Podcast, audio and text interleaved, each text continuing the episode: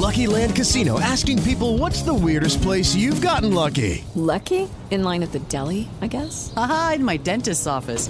More than once, actually. Do I have to say? Yes, you do. In the car before my kids' PTA meeting. Really? Yes. Excuse me, what's the weirdest place you've gotten lucky? I never win and tell. Well, there you have it. You can get lucky anywhere playing at LuckyLandSlots.com. Play for free right now. Are you feeling lucky? No purchase necessary. Void where prohibited by law. 18 plus. Terms and conditions apply. See website for details. Recibe todo el panorama informativo en podcast con Alejandro Villalbazo e Iñaki Manero. Un servicio de Asir Noticias. Cuando necesitas dinero, dices, pues vamos al empeño. Y no es que sea nuevo, que son muchas cosas raras y extrañas las que la gente vaya y empeña. Pero cuando de pronto te enteras que llegaron a empeñar un animal, un caballo, o el traje del torero, pues sí son cosas que llaman la atención.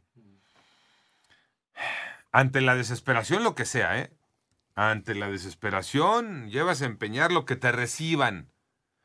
Marinés Camacho platicó con Joel Rodríguez Navarro, director general de la Asociación Mexicana de Empresas de Servicios Prendarios. Marinés, buenos días. ¿Cómo estás, Alejandro? Qué gusto saludarte a ti y a tu auditorio. Pues fíjate que a esta, bien lo dices, ¿eh? la falta de dinero para poder hacer frente al pago de deudas, pues ha orillado a la gente a recurrir al empeño. Pero en algunos casos ya no es el tradicional aparato electrodoméstico como la licuadora, la plancha, la secadora, sino que ahora llevan desde un caballito hasta un traje de luces, indumentaria que visten los toreros durante una corrida. Lo anterior lo reveló al auditorio de Panorama Informativo Joel Rodríguez Navarro. Él es el director general de la Asociación Mexicana de Empresas de Servicios Prendarios, quien destaca que recientemente en un estado del país llevaron precisamente a un caballito. Vamos a escuchar nos llevaron un caballo a una sucursal. Este, el señor entró con su caballo. Fue en el estado de Nuevo León. No entró subido, por supuesto, lo, entró jalándolo, pero entró con su caballo porque dijo, oiga, pues yo soy gente de ustedes y tengo este aquí, este caballito. Obvio, por supuesto, le dijeron que no podían recibirlo, le preguntaron, oiga, ¿no tiene otra cosita, un celular o algo así? Dijo, ah, no, pues sí. Entonces dejó esa cosa en prenda y se llevó al caballito. Al respecto, eh, Alejandro, el presidente de la asociación, pues nos explicó que legalmente se pueden empeñar seres vivos como cabezas de ganado. Vamos a escuchar. En algún municipio del estado de Chihuahua, que se han caracterizado siempre por ser productores de muy buenos de ganadería, todavía hay algún par de empresas que les aceptan porque tienen además evaluación profesional específica. Este tipo de animales son de abolengo, que incluso está previsto en la ley. En la ley estatal está previsto este tema.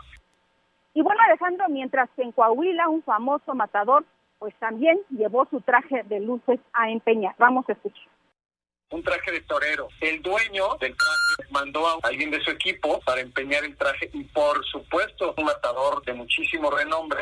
Este traje se le puede asignar un valor que no solo es estimativo, sino por las características físicas per se del traje. Ya sabes que tienen botonaduras de, de metales preciosos, tienen una estructura que los hace ser especialmente caros.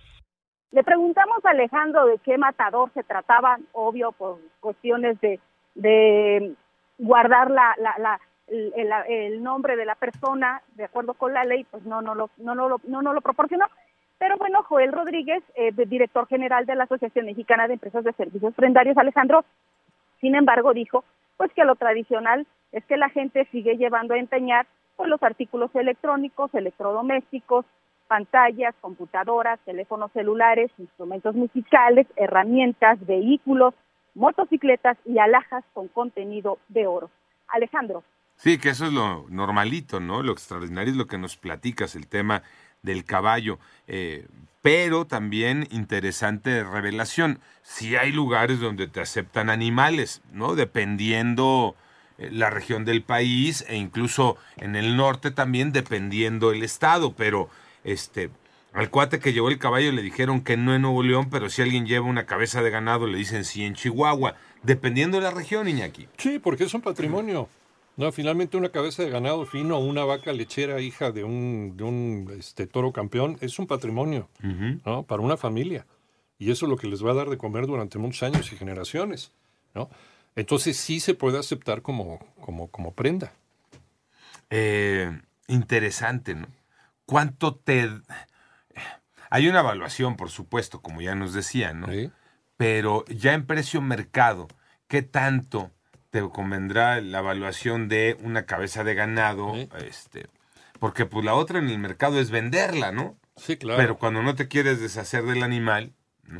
y sabes que te puedes... Por ejemplo, en Europa, en Europa los empresarios lo que hacen, y es muy común, ¿eh? Cuando tienen, no les alcanza para pagar la nómina de la empresa, llega el señor, saca un Picasso ahí de su, de su casa, va y lo empeña, y ya cuando este, tenga la lana suficiente lo desempeña y se acabó. Y eso lo hacen a cada rato en Europa. Y nadie se pone nervioso, ni se ofende, ni va disfrazado a empeñar. Es algo muy común y muy normal hacerlo. Sí, es que a nosotros nos cuesta trabajo el tema, ¿no? Ahorita que decía Marinés, Marinés, por ejemplo, del torero. De entrada no fue él, manda a alguien. Ajá. Este, no se puede revelar quién es. Eh, nos cuesta trabajo, ¿no? Como si fuera algo malo. Claro. Como, lle- eh, como si llevar algo al empeño fuera sinónimo de estoy bien fregado, no tengo un peso. ¿Qué van a Este, decir ¿Qué van a decir los corcuera? Pues me fue mal, punto. Pues sí, hay mal momento, A todos ¿no? nos pasa. O hay una urgencia. Claro, sí. Y no pasa nada, ¿eh? Sí. No debería pasar nada. Eh, el tema de los animales, fíjate, es que me llamó la atención. Sí, es- Porque el tema de los animales, eh, ¿te lo quedas mientras está en el empeño? ¿O, ¿En en dónde se queda, o- no? o bajo resguardo de quién? claro. ¿no? sí. Eso sí no. O sea, lo llevas a empeñar y llevas el animal y se los dejas y ellos tienen una cuadrilla donde... ¿No? No, yo, yo quiero imaginar lo que decías al principio. O sea, a lo mejor lleva los papeles, ¿no? Como tal del animal.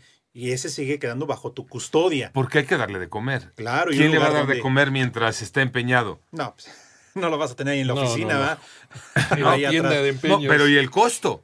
Claro. O sea, sobre quién corre el costo de la alimentación o cuidados veterinarios de ese animal mientras esté empeñado. Por ejemplo, eh, eh, volvemos al, al asunto de la vaca o el caballo por sangre, Ujú. que tiene que ser corrido, y tiene que ser montado todos los días, tiene que estar veterinarios y demás. Sí, es una buena pregunta. Yo creo que se lo deben de dejar al dueño. sí. No, pero ese ya es mi suposición nada más. ¿Sabes algo de eso, Marinés, o no? Fíjate que nada más Alejandro nos comentó que, por ejemplo, en el monto económico dijo que ahí sí no podría decir porque varía las, las- los montos, por supuesto. En el caso de si se quedan o no, hay lugares, por ejemplo, las cabezas de ganado no se pueden quedar con ellas porque, bueno, a pesar de que sean dos, en el caso de Chihuahua, dos empresas que tienen ese lugar o, o te aceptan de que tenga las cabecitas de ganado, no, pues no tienes para ponerlas ahí y el caballito pues tampoco había lugar donde ponerlas. Entonces, estos gastos obvio corren por parte de pues del dueño todavía. Y bueno, entonces queda claro, ¿no? Y suena lógico además. Pues, no, sigue siendo tu responsabilidad, pues Claro, sigue alimentando y, y cuidando al animal, ¿no? Porque no va a correr por cuenta de la gente del empeño, ¿no? No lo van a poner en una vitrina, eso es cierto. Panorama informativo.